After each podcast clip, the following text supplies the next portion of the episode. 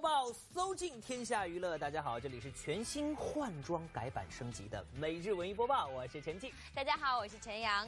一转眼呢，现在又到了毕业季了啊。那么即将告别校园生活的大学生们，我想这会儿一定是非常舍不得相伴了四年的老师同学们。最近呢，我发现啊，不仅是大学生，呃，幼儿园的小朋友们，其实也面临着毕业升学嘛。而他们的毕业典礼举办的真的是高端大气。上档次啊！哎，其实我就在想一个问题：说幼儿园的小朋友，他们也会舍不得毕业吗？相信大家和我一样啊，也是会有这样的疑问，很好奇说，哎，五六岁的小朋友，他们面临着这个毕业离别，到底是什么样的情景呢？赶紧进入我们的热视频排行榜，一周热视频排行榜第六名。六月的毕业季刚刚结束，大学生们挥手告别校园，告别相伴四年的老师与同学。但是你们知道吗？那些在幼儿园毕业的萌娃们，也将迎来他们成长路上的第一次别离。他们的毕业典礼不仅办得有模有样，就连跟老师和同学告别时，也像大学生毕业时那样眼含泪水。我最想感谢的是园长妈妈，给我们准备那么多好玩的玩具。我们有很多小朋友全都哭了，我也哭了，是因为。还剩十六天，我们就要离开幼儿园了。我不舍得跟老师和同学分开。一周热视频排行榜第五名，像那种乡下的感觉，而我唱的就是青春的。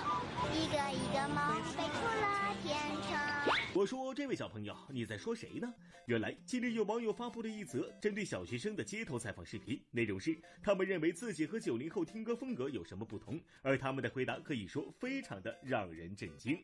亲爱的，爱上你，从那天起，甜蜜的就像盘里盘里的调味品，悄悄的看着你。他们他们那个时候听的歌，圣诞蛋开花红叶，我的未来不是梦。夫妻双双把家还。什么？九零后在你们的心中真的这么老吗？这还不算最高能的。当被问到九零后喜欢的歌手时，周杰伦都被他们说成是最老的，这恐怕是九零后被黑的最惨的一次吧。这个好像是范冰冰，周杰伦。周杰伦很老吗？很老。筷子兄弟，红算吗？不算不算。刘欢，刘德华吧？哪一首都不想听。一周热视频排行榜第四名。近日，一辆贴着昆凌广告的公交车在路上行驶，但令人没想到的是，昆凌广告后方的下一辆公交车上竟然是周杰伦的广告。有趣的是，周杰伦更是搞笑回应：“为什么是我追你？”此时再来一首周杰伦的告白气球，想必是最合适不过的吧。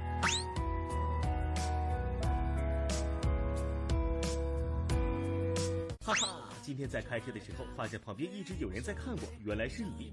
但为什么是我追你？秀恩爱大赛第一名了，这事儿不应该是你俩私聊的吗？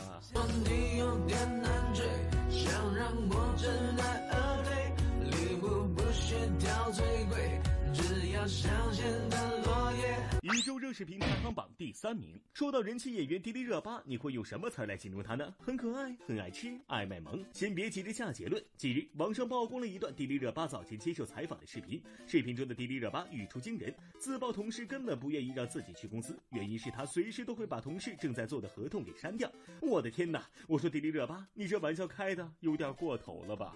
我我一去公司就不得安宁了，公司里面就鸡犬不宁的。然后我去公司就会就是到处都看看有什么呀，然后有吃的全吃完，然后要不就是塞包里就带走，要不就是，要不就是他们在那边工作，然后我就把他们桌子全凳呃把他们凳子拉走，因为他们在还在凳子上面，我就把他们拉走，因为我其实力气也是挺大的，然后我会把他们拉走，然后删掉他们电脑里的文件，嗯正在做合同之类的，我就会全都删掉。全都删掉，全都删掉。正常人应该会直接崩溃吧？这种做法也太不妥当了吧？或许是跟工作人员关系比较好呢？开玩笑嘛，没必要那么认真啦。一周热视频排行榜第二名。近日，网上曝光了1991年张学友演唱会上关之琳友情助阵的视频，一袭粉红色长裙加上简单的中长发。那时候的关之琳虽然已经二十九岁，但还是宛如少女一样清纯。在那个没有修图的年代，倾国倾城也不过如此了吧？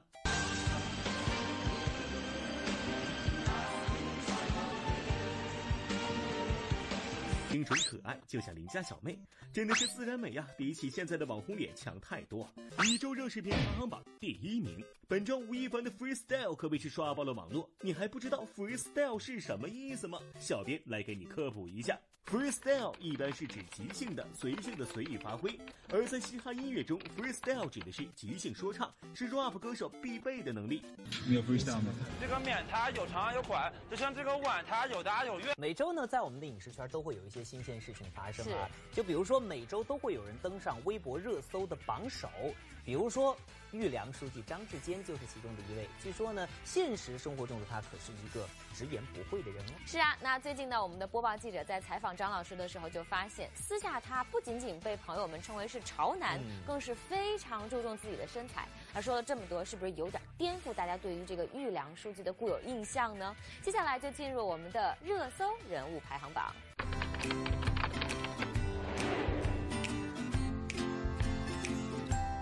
今年年初，演员张志坚因出演玉良书记一角而被广大观众熟知走红，开启了他的圈粉之路。现实生活中，张志坚可是潮男一枚。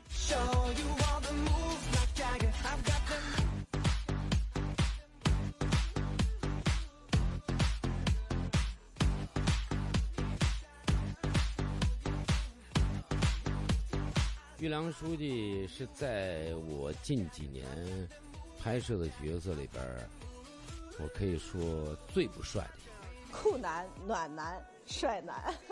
本人大家都看到，他经常是反正帽子都是这样后边戴着那种，呃，特别的酷。瞧瞧，眼前的这位帅大叔哪里还有半点玉良书记的影子？这穿衣风格，这身材是不是潮爆了？其实生活中的张志坚爱逛街、爱锻炼，在他看来自己还年轻着呢。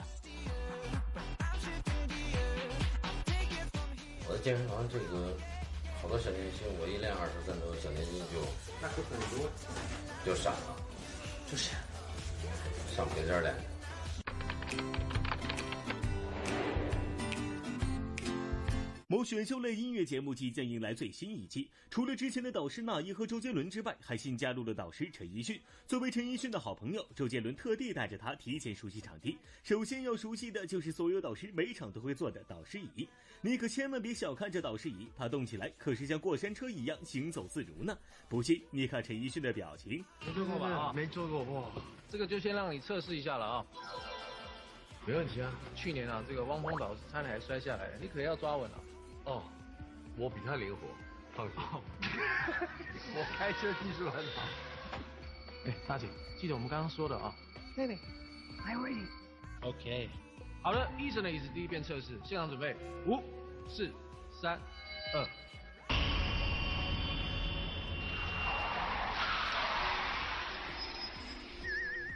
怎么了？会怕？太可怕了！你们以前都这样吗？当然了，不然我们怎么抢到学员呢？在第二季跨界歌王的半决赛当中呢，这一季的跨界歌手啊都相当的卖力，纷纷搬来了各自的救兵，帮他们来争夺歌王的宝座。最终呢，是有六位跨界歌手进入到了最后的总决赛。我们的大神探在四天的跟拍当中发现啊，平时很搞笑的开心果陈赫，这次好像变了，究竟是怎么回事呢？赶紧去看看。搞事情大魔王一本正经，有点酷。啊，妈妈在家也经常会看看演出，估计他不敢看。估计是不敢看，压力他压力肯定会比我更大，因为他知道我唱歌还是，呃，挺悬的。其实啊，未闯决赛，陈赫吞服灵丹妙药，完全通透。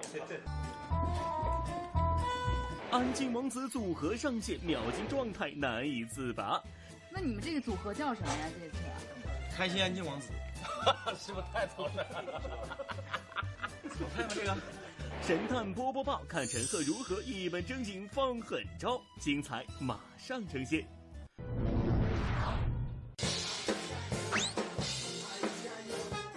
刚才谁笑的？那个地方，那我们就不笑了。笑笑笑笑，太好了！笑，徐快，徐快的笑声很。一二三，走，五六七，走，二三四，颠，颠，走，颠一下，颠两下。没问题。你觉得这个秀怎么样？跟之前两场怎么样？还不好。还有谁？啊，谢娜。还赶不上我。谢娜，谢娜看到这个秀，应该在电视机前。一阵吐血。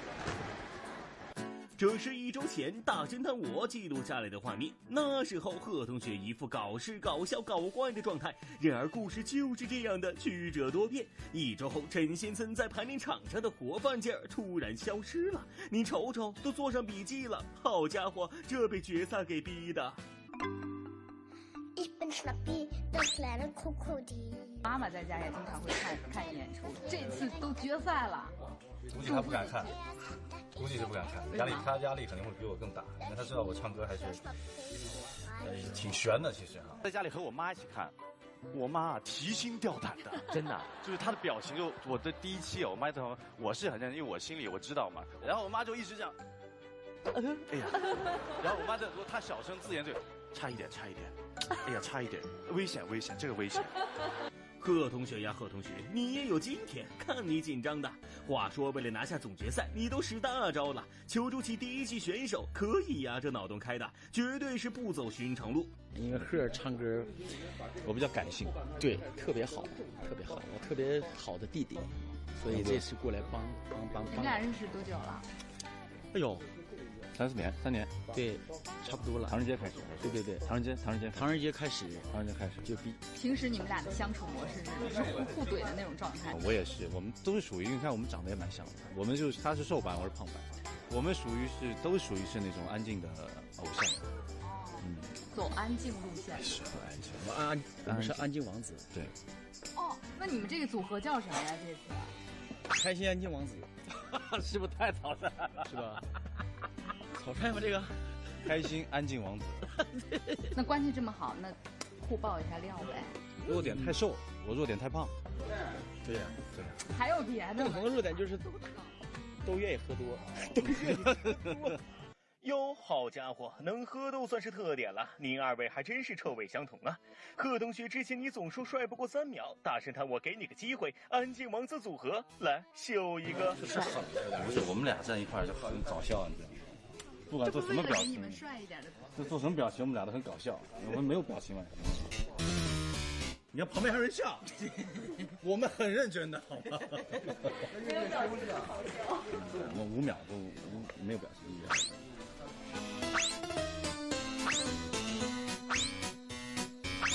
谢谢啊，谢谢谢谢。两个神经病，真的。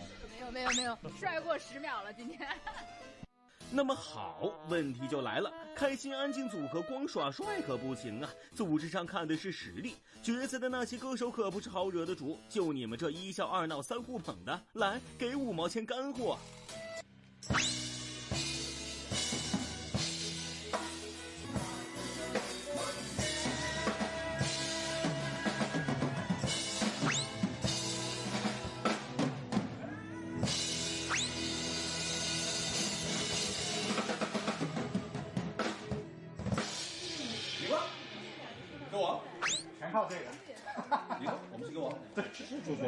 好，可以啊，是热烈祝福，高，搞起来，搞起来。他很高，你知道吗？他很高。我为什么请杨哥来帮我？就是因为我的高音啊是很垮的，所以必须要他来帮我把这高音顶上去。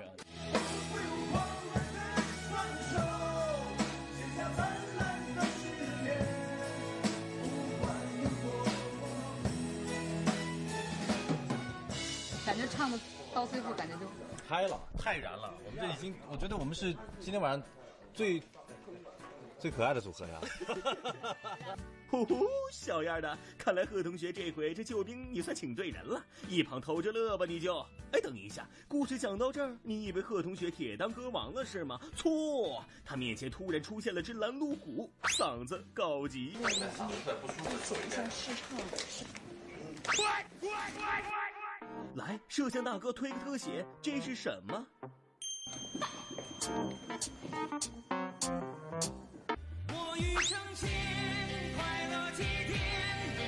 高老师吃咸蛋，这是那天做梦的时候张博老给我。再来一颗辣，完全通透。这这这是这个何仙姑给我。哦，原来你也是炼丹的。哪个门派的？哪个门派的？都没的吧？老板。哈，基本上是嗯，跟着混就行。跟着混就可以了。换你了，姐姐。不是这。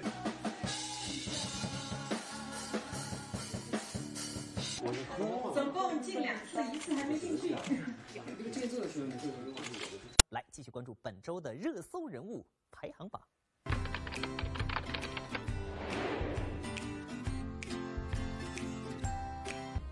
我的骄傲去了哪儿呢？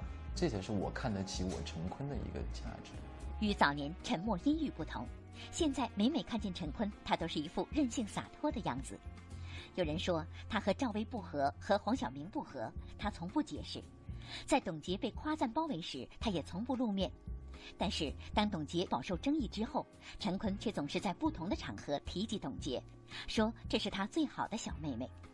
这些举动的背后，任性的陈坤又是作何考量的呢？她在我心目中就是我觉得很珍贵的那个妹妹啊。我知道她不完美啊，但她身上有很多的优点啊。我们这么多年的感情，我的存在不是一个锦上添花式的人，我更希望是你们觉得我应该存在的时候，我应该存在，这才是我看得起我成功的一个价值。我所做的一切，都是为了你。那结果呢？结果，结果就是我不能没有你。如果告诉我走下去，我会听到爱尽头。不是像大家所想象的，是我们演员真是靠名气互相交流的呀。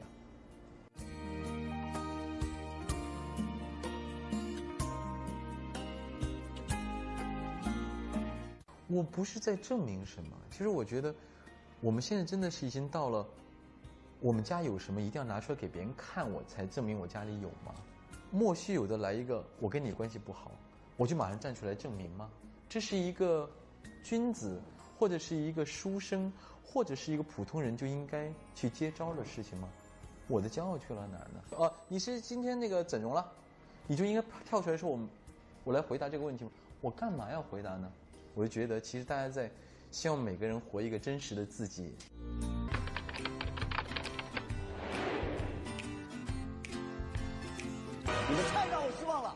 你们太让我失望了。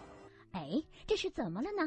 好脾气、好人缘、高情商的何炅怎么在现场发飙了呢？原来呀，最近在某综艺节目上，年轻的选手们因不满赛果，在舞台上对骂，导师何炅也一直试图制止，不过学员似乎都听不进去，冲突越演越烈。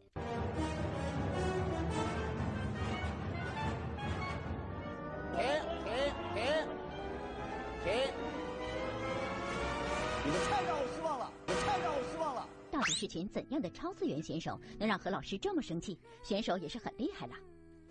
何老师很温暖，对谁都好，你能让他发飙，看来是真的惹到他了。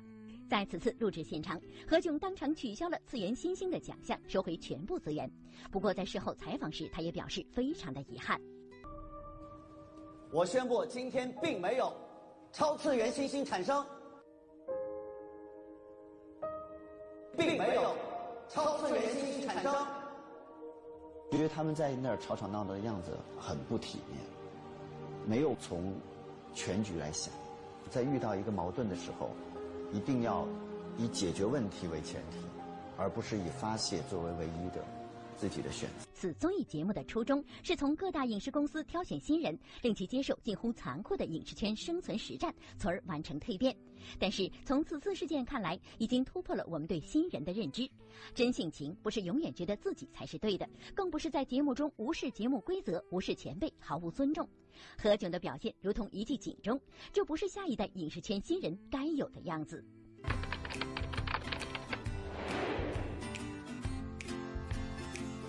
最近有消息爆出，《流星花园》时隔十六年即将重拍，而新版 F 四由谁出演，自然受到了大家关注。甚至网上还传出一张选角墙照片，从照片中我们可以看到道明寺的候选人有王俊凯等，华泽类候选人有白敬亭、张艺兴、董力，西门候选人吴磊、王嘉尔，美作则是刘昊然、董思成等。候选者清一色都是年轻演员。昨天在某活动上，刘昊然就对这一传闻做出了回应：“我好像没听说过。”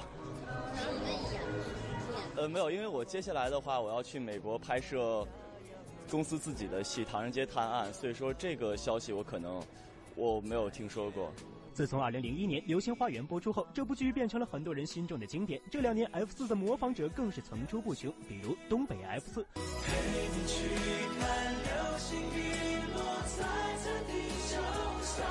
比如孙红雷、黄渤、张艺兴、王迅出演的搞笑版 F 四。还有强烈要求出演山菜的徐熙娣，不过跟你合作的搭档是不是都得加点小心呢？道明寺。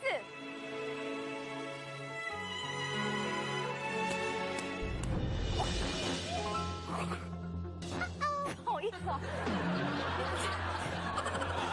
但是这些似乎让刘昊然有些看不懂，因为2001年电视剧《流星花园》播出时，刘昊然只有四岁。花园，哦，我自己倒没有完整的看过，但我姐姐还蛮爱看的。呃，我觉得可能不限于是什么剧啊，然后我觉得还是看角色，然后看角色吧。我觉得现在的话是这样。嗯，说到冯导冯小刚啊，他呢就因为经常呃怒斥一些他认为不好的行为而被人送外号“小钢炮”。那么他每一次发言的时候呢，好像总是能够引起大家不小的关注啊。是的，当众炮轰这种行为呢，原本可能只是少部分人的一些做法，但是如今呢，我们也发现，似乎越来越多的影视圈的从业者喜欢在公开的场合来表达自己的看法，对于一些乱象也是毫不避讳，直言斥责。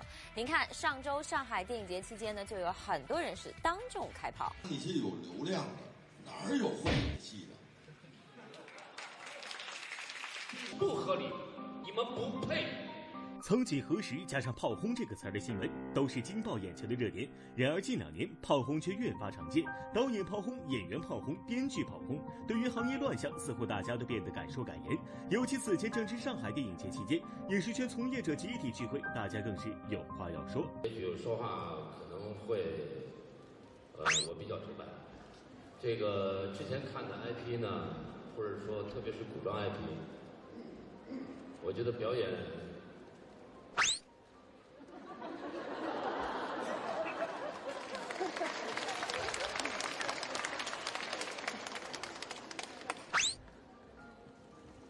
表演不值一提。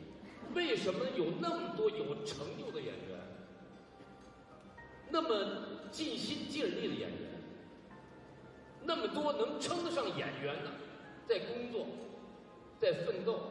在拼搏，但是他们的收入非常可怜。为什么会这些天价片酬的演员会拿了那么多的钱，还要提出那么多非分的要求、非分的要求？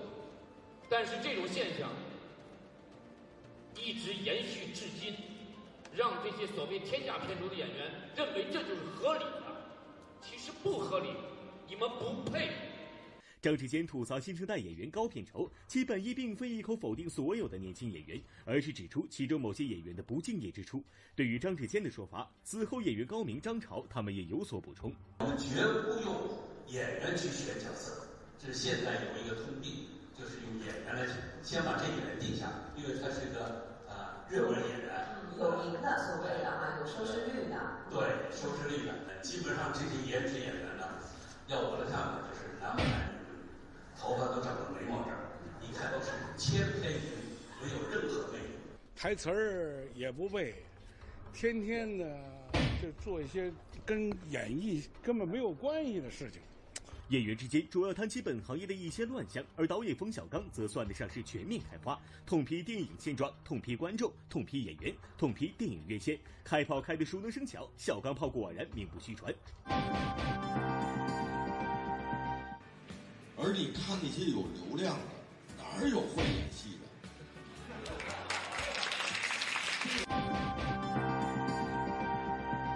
现在这些经纪公司、这些经纪人起了极大的坏作用。一个孩子刚出道，这些小女孩去拍照，都要去拍照比着公司要拿出多少预算来去拍照，拍了很多修图。哎呀，这个演员都开始都在修图。每个演员小孩出道演戏的技术没学出来，修图的技术全学出来了。问题是你拿这些照片来给导演看，导演把你本人一叫，哇，天壤之别。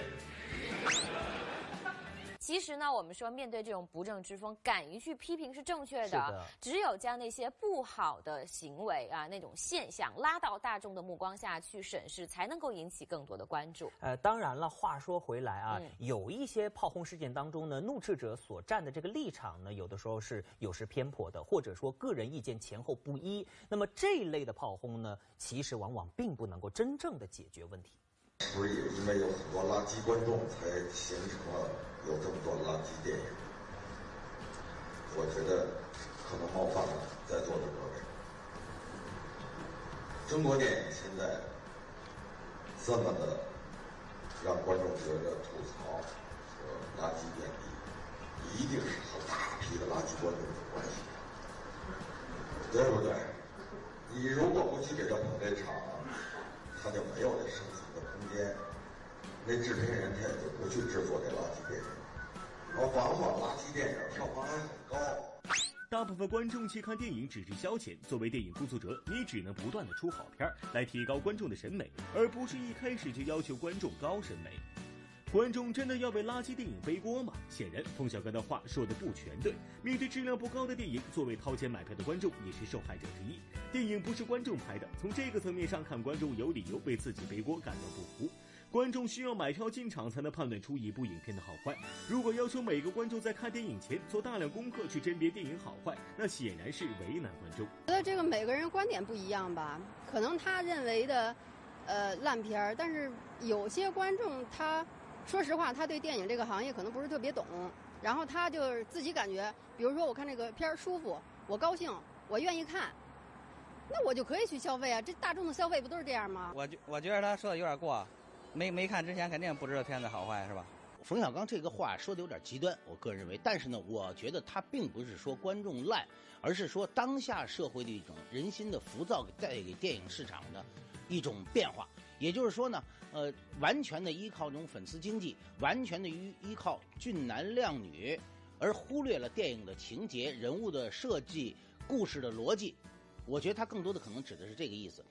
这样的有失偏颇的炮轰肯定存在问题，而一些炮轰有时候因为粉丝间的互相指责，也会演变为网络暴力，让那些没有错误的人无辜躺枪。老话说，一个巴掌拍不响，任何错误的产生都不是单方面的原因，有不正之风，但不能全怪演员。投资方、导演、编剧也都该反思，良好的从业环境需要每一个人的努力。谁愿意给的？你不能老骂人家小鲜肉啊！这是谁愿意给的钱啊？而且谁想利用他们在他们身上能够利益最大化？所以不能一味的骂孩子们。我们也是从小孩长大的。不良的投资方啊，呃，不太负责任，然后，然后，但是他由于不懂业务，然后也没揣什么好心眼，就其实把一部一部好的作品、好的剧本就毁掉了。作为影视圈的从业者，除了自我督促、发生批评以外，对于这些不好的现象，其实也可以去努力改变。作为导演，认为有些演员不好，要么不用，既然要用，导演自然也有指导的责任。看不惯的剧本，也不能因为屈服于资本而去制作出来呈现给观众。肃清行业的不正之风，永远需要所有与这个行业息息相关的人们共同去努力。中国电影，我觉得就两个问题，一个演什么，一个怎么演。其实这两个问题如果弄清楚了，那未来我想一些片子可能就会呈现出一些好的一些方向。新闻跑着播，跑着播新闻。这个时候呢，如果您还懒在沙发上看节目的话，我想说，赶快站起来！我都跑着播了，您也跑着看吧。进入到七月份呢，可以说一大波影视剧接踵而来。如今热播的《楚乔传》《夏至未至》《上古情歌》《一粒红尘》等等这些剧都受到了很多观众的热捧，让我喘一口。啊，但是随着这些剧的热播呢，关于剧中人物的造型啊、故事情节、后期特效等等诸多问题被观众无限放大，所以接下来我们就要边跑边盘点一下这些热播剧中的槽点。那些开播预板砖的影视剧 Top 五电视剧《大军师司马懿之军师联盟》上榜理由：《大军师司马懿之军师联盟》与史实不符。最近电视剧《大军师司马懿之军师联盟》正在热播，剧中不仅有吴秀波、李晨、于和伟的在线演技，还有服装和道具的制作精良，怎么看都是一副良心剧的样子。刀下留人，郝明乃司马王之子司马懿，郝明有证据，我不冤枉，请诸公明察。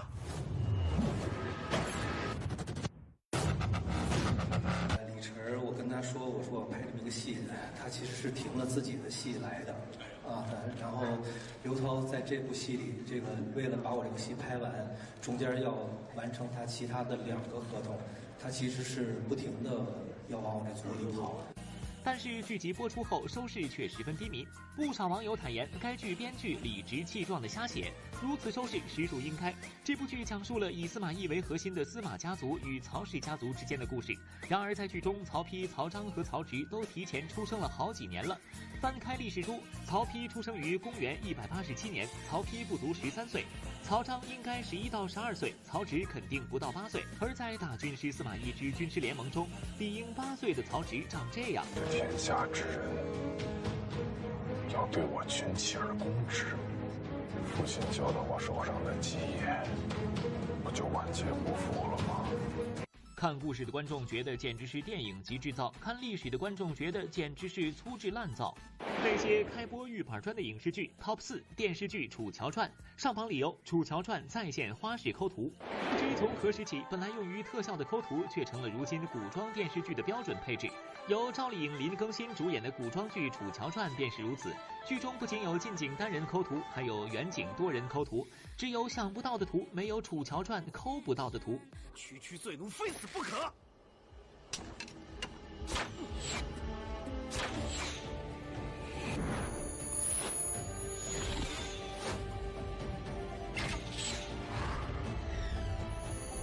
其实倒不是讨厌抠图，只是不要这么明显呀，分分钟就出戏，有木有？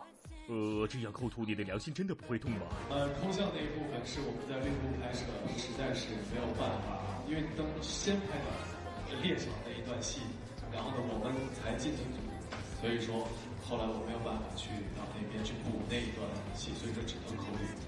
那些开播预板砖的影视剧 TOP 三电视剧《夏至未至》，《夏至未至》剧情注水很违和，热播剧《夏至未至》还未开播就饱受关注。然而最近这部剧却迎来了收视暴跌，即便郑爽、陈学冬、白敬亭都救不了这暴跌的收视率。该剧在某网站上的评分更是低至四点四，这究竟是为什么呢？你以为你会获奖吗？为什么不可以？明知道没有好结果。为什么还要一意孤行呢？偶像剧《夏至未至》改编自郭敬明的同名小说，讲述了2000年，请记住这个数字，也就是十七年前，一所高中里那些男孩和女孩的故事。但是在剧中，这所学校里的学生不仅在十七年前就烫发染发去上学，还穿着华丽的制服。这真的是十七年前的高中吗？小编记得，同样是讲述过去高中时代的故事，《夏洛特烦恼》中可不是这个样子的呀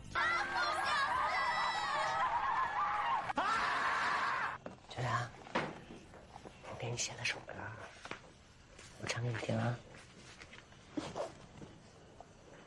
一次就好，我陪你去看天荒地老。在这部剧里完全找不到共鸣，所以我选择不看了。那个年代的高中生也太洋气了吧，居然有了烫发和染发，真是离谱。那些开播预板砖的影视剧 TOP 二电视剧《上古情歌》。上榜理由：上古情歌黄晓明泡面头造型雷人。如果说演员的面瘫式演技让观众无法直视的话，那么电视剧《上古情歌》中的雷人造型也足以让观众喝一壶。《上古情歌》讲述了上古时期由黄晓明饰演的若江战神赤云和由宋茜饰演的宣阳王姬穆清墨之间一段凄美爱情故事。不过一开场，黄晓明这个宛若野人一般的销魂出场方式，换段配乐简直毫无违和感。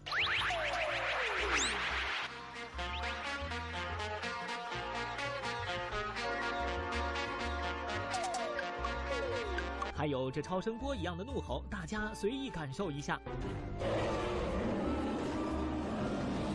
我因为我之前看过呃这个原著嘛，然后我也看过我们的剧本，我是觉得这个故事，这个几个人之间的这种感情、爱情，包括亲情、友情，啊是非常非常感动。黄晓明的造型也太杀马特了吧！这造型真的是一言难尽，太辣眼睛了。那些开播预板砖的影视剧 TOP 一电视剧《一粒红尘》上榜理由：毫无逻辑的碰瓷儿。当很多人在批评古装剧中雷人造型滥用抠像的时候，最近热播的电视剧《一粒红尘》中的一幕车祸情节，却让很多人目瞪口呆。这部由吴奇隆、颖儿主演的电视剧，在刚播出的剧集中，先是女主毫无接触的被撞飞，然后请注意女主飞行的高度，女主不仅仅飞得高，还在长途飞行当中回忆了我的家、我的爸爸和我与闺蜜的生活瞬间。男主终于刹车，摩托车小哥也倒地翻滚几周半，可女主还。我要飞怎么飞得这么高这么远？摩托车都没撞到，你这是被隔空打牛了吗？摩托车时速得多快才能把女主撞成这样？更神奇的是，女主经历了如此高难度仰泳飞行，竟然背部一点事儿都没有，只摔断了腿。算起来，这都是男主角吴奇隆第二次目击如此诡异的车祸现场了呢。在电视剧《步步惊心二》中，女二孟欣怡也来了这么一个仰泳式飞行。我要飞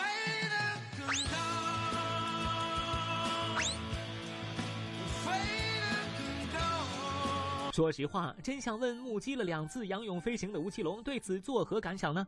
也难为他每次看完都要装作一副震惊非常的表情。车祸这么危险的戏，肯定是安全第一，但是基本的逻辑还是要有的。离得近的话就松出去，或者松了，叭一拉，好，那个腰可以按一下中，按一下中。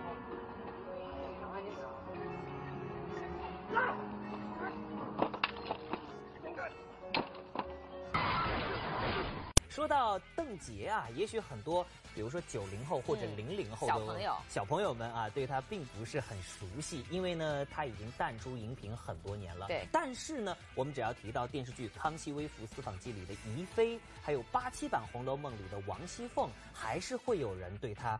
又觉得非常的亲切和熟悉。是的，不仅熟悉，想必不少的观众啊都会有一个疑问，嗯那就是曾经塑造了很多经典角色的邓婕，最近都在忙什么呢？是的。那最近这段时间呢，正值八七版《红楼梦》三十周年，我们播报是终于邀请到了许久都没有见面的邓婕做客我们的独家对话。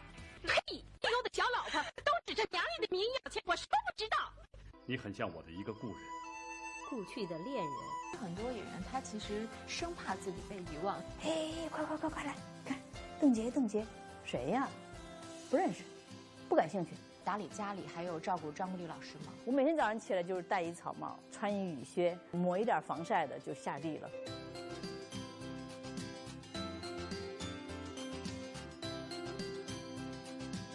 迎邓婕老师做客我们的独家对话啊！其实您呢很久都不跟媒体对话了，挺挺长时间了。对，这些年您在忙什么呢？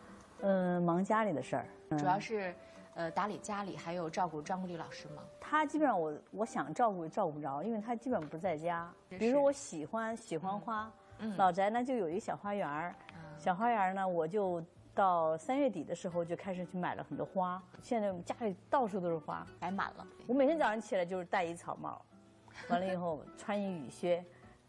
抹抹一点防晒的就下地了。今年我的手啊什么的就晒得特别黑，脚都是，就是花园儿，但我不管了。就是还是很享受这样的我觉得很很享受，而且那一刻，哎呀，很放松，什么都可以想，也可什么都可以不想，其实是一种就最自然的状态，就自己最舒服的。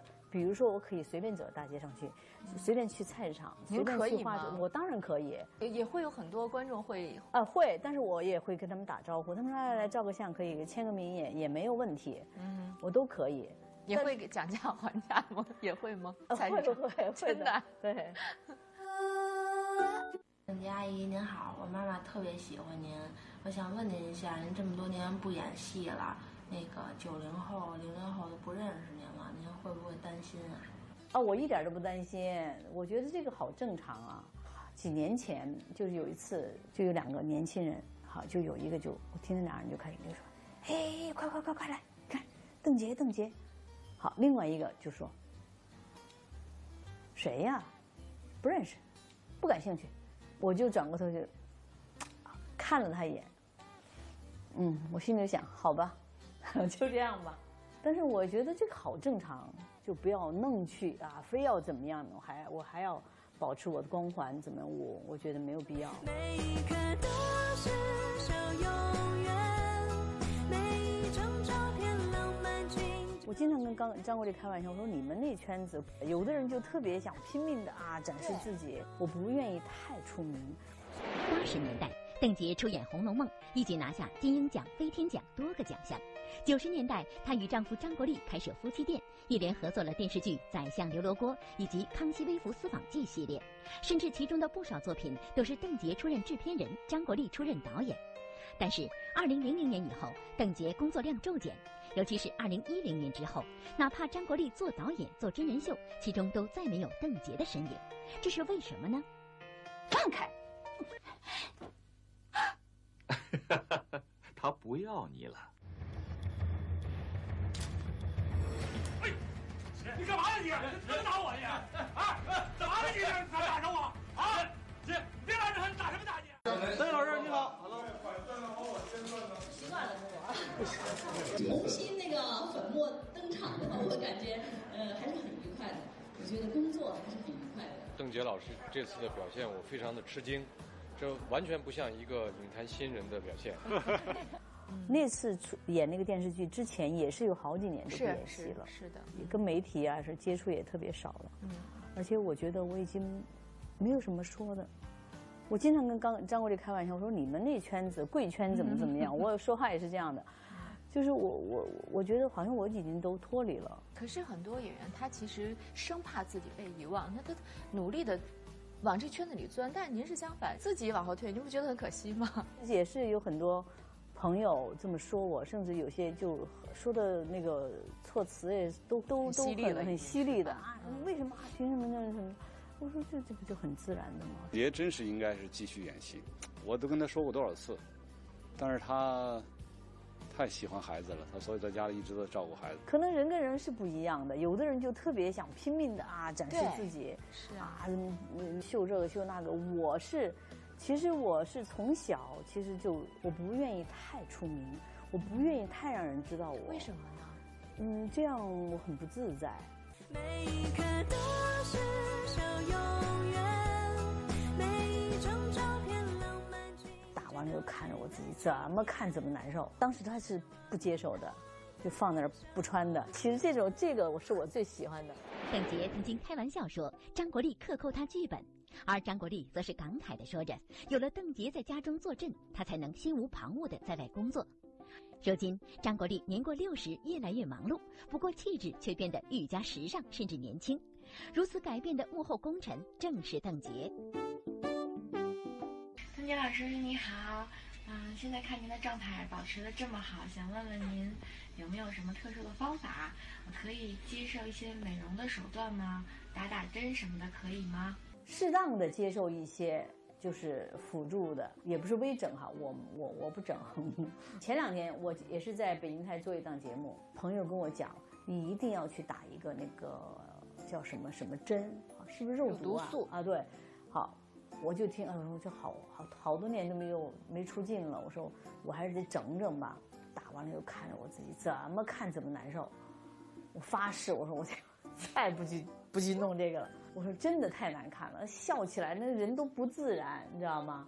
我说我我我我不再不不再弄这东西了。保养的很好，而且您的这个衣品特别的高，然后带动的张国立老师呢，他的衣品也越来越高。前一阵儿呢，也是出席了这个时尚的活动，我们看呀，这嗯国立老师就是很潮嘛，但是我们马上就想，一定是邓婕老师的这个这个功劳。每日文娱播报的观众朋友们，大家好，我是张国立，咱们经常在每日文艺播报上见面的哈，在巴黎给大家打招呼。嗯，他呢是经常有这个这个这个这些活动对和那种露露脸啊什么，嗯。那各种他需要很多衣服，我肯定要给他提一些建议，比如他的衣服啊什么配什么配什么配什么。您看看这个我，我们嗯还打印了几张。其实这种这个我是我最喜欢的，是吧？哎，穿一身儿这个中中式的，完了戴一个这个呃，戴一个这个巴拉马帽，这么在走在欧洲的范儿啊，但我太混了，这个我挺喜欢的。其实他有的衣服呀什么的，嗯我都给他买了好几年了，放在那儿。嗯，当时他是不接受的，就放在那儿不穿的。以前确实，以前确实不对这事儿都是拒绝的，嗯，对，不参加的啊。两年以后、三年以后，说：“哎呦，这衣服还挺好的啊，你穿，哎，这衣服。”我说：“我两年前就给你买。”好超前啊哎眼光。好，从这个时候开始，嗯，好像才开始呃觉得，哎，要开始接受我的那个一些观点，嗯，所以每次穿衣服搭什么的，都让让我看一看。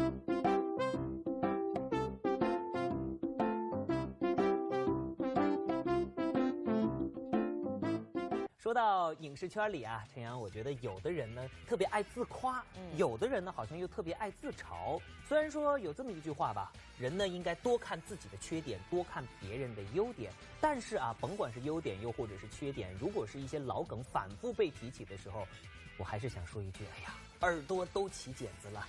说的没错，比如说小 S 徐熙娣啊，她在节目当中呢，几乎每一次都要拿出志玲姐姐比较一番，然后再进行一番攻击。虽然说志玲姐姐脾气好，但是嗯您总这样说，难道就不怕人家生气吗？长得还是很好，颜值比较好。我们这儿有一个标准，就是不能比我好看，颜值比比我低，自拍技术比我低。如今的演员们都学聪明了，会拿自己的短板来开玩笑。这样的自嘲里真是凸显智慧，又能活跃气氛。但是偶尔用一下，会让观众觉得很新鲜；次次用就会起到适得其反的效果了。林志玲，你这辈子还想见到他吗？那你觉得林志玲几分？九十分吧。林志玲九十分，九十分。你面具不用拿下来了。她很漂亮，因为只有比林志玲还要漂亮，她要她还哦，想对，我怎样们再？单录这句话。从容貌，从身高，从体型，从涵养，从学识，哪一点可以跟人比？林志玲一直是小 S 永远不变的话题，不管新节目老节目都要提一提。或许真的习惯成自然了。不过小文真的想说，许熙娣，麻烦请你换个梗好吗？林志玲真的是，我也不知道为什么我那么爱提她，可能我心里其实是很崇拜她吧。每个人都有跟别人一较高下的心，小 S 拿自己和林志玲相比也算正常。但是喜剧演员宋小宝可是不走寻常路，他的套路是不拿自己当回事儿，上台就说自己黑。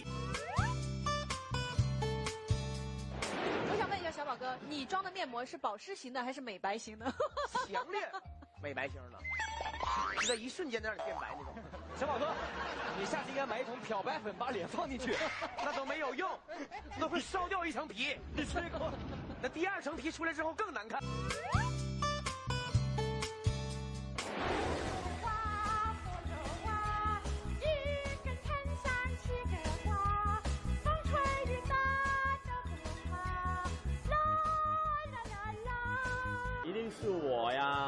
何老师啊，欧弟啊，郭敬明啊。其实我们就是把七个小矮人能够想得到的一些人选拿过来演葫芦兄弟，应该效果会很好的。无论是参加综艺节目被打出最萌身高差的标题，还是跟自己的老婆李亚男组成最萌身高差组合，身高这个梗一直都没有离开过王祖蓝。基本提到王祖蓝的第一反应就是矮。行，我们牵着走，行不行？行不行？亲上了吗？亲上了吗？亲上了吗？亲上了吗？那稍后呢，我们将会为您带来的节目是全新的综艺节目《惊喜欢乐颂》，先睹为快。今晚文艺频道全新综艺节目《惊喜欢乐颂》震撼播出，时刻沈丹萍秒变游戏达人，率领团队为观众福利而战。何云伟化身模仿大师，神还原时刻经典封面照，现场福利送不停，优惠不间断，更多精彩尽在今晚《惊喜欢乐颂》。看过很多的综艺节目的朋友们，你们见过主持人坐着，嘉宾站着的时候吗？今天我赶上了啊！但是不仅我还坐着，我还晃着，啊，我还嘚瑟着。你知道为什么吗？因为这个东西太有意思了。这个是我们特殊提供的一件商品，叫做这个电动小马。好，接下来呢是我们刚刚收到的一条最新消息，一起来关注一下。近日，悬疑电影《京城八十一号二》举行的媒体发布会。发布会当天，张智霖、梅婷等主演到场和影迷互动。主办方特意将发布会现场装饰成与影片氛围相契合的场景。梅婷大呼：“太恐怖！”拍戏的时候我都特别害怕啊，是吗？因为他们活的那个蚂蟥在爬，然后我得掀开那个，然后啊，都吓死我。饰演不同角色突破已有形象，往往是很多演员愿意去尝试的一件事儿。在电影《龙虾刑警》中，袁姗姗饰演麻辣警花，形象突破之大，让袁姗姗自己都不敢面对。而在发布会现场，袁姗姗也是甩掉偶像包袱，比赛吃起了龙虾。嗯，可能大家看到会觉得啊，这是袁姗姗，不会吧？就是非常非常的颠覆，我自己也不太不不太敢面对我这个角色。近日，某音乐颁奖典礼在上海隆重举行，徐之谦、魏晨、陈楚生等纷纷亮相，并出席了颁奖盛典。获得年度最佳男歌手的徐之谦却有点贪心不足，直言自己对另一个奖项觊觎已久。啊，就是特别的意外，对对对。怎么会意外呢？就是应该在意料之中。是吗？嗯。那我就不客气了。那没开玩笑，就是很开心拿到这个奖。其实我还有一个奖特别想拿，什么？就是最佳年度的作词和作曲。作词作曲。啊，对对对对，明年吧，好好，明年吧。二零一七年被称为漫改元年，众多漫画题材改编的电影纷纷提上拍摄制作日程，《未来五十米》《豆腐传》等相继在上海召开发布会。动漫 IP 电影《画江湖之不良人》则宣布袁和平导演执导开片，《古惑仔》漫画改编电影《铜锣湾风云》宣布立项。时隔多年，《古惑仔》将再次登上荧幕，并将由执导过《流星花园》《痞子英雄》等影视剧的台湾著名导演蔡岳勋执导。好了，又到了我们今天的微博、微信互动时间了。我们的话题仍然是最近上映的好电影当中，您最喜欢哪一部呢？欢迎发过来和我们分享。好，我们来看看这位叫做内陆飞鱼的朋友啊，他说电影《逆时营救》在室内场景上做刻画，表现科幻题材。看完这部电影之后呢，是激发了我研究物理的兴趣，在《逆时营救》当中看到了国内科幻片的进步，支持国产科幻电影的发展。嗯，有的时候一部好的硬质作品啊。也许能够改变一个人的兴趣呢。那么欢迎大家呢把您喜欢的电影发过来和我们分享，艾特美人云播报的官方微博、微信，又或者是通过热线电话九六幺六八和我们取得联系。幸运观众将有机会获得的是万达影城通州店或者首都电影院金融街店提供的电影票两张。嗯，最近的福利不错啊，还有机会获得开心麻花致敬莎士比亚推出的爆笑喜剧《莎士比亚别生气》的演出门票。这个演出呢是从即日起到七月十六号在北京地质礼堂上演。嗯，大家一定要多多参与，祝您好运气。是的。好，以上就是每日文娱播报的。全部内容，我们明天同一时间不见不散喽！我们播报，明天见，明天见。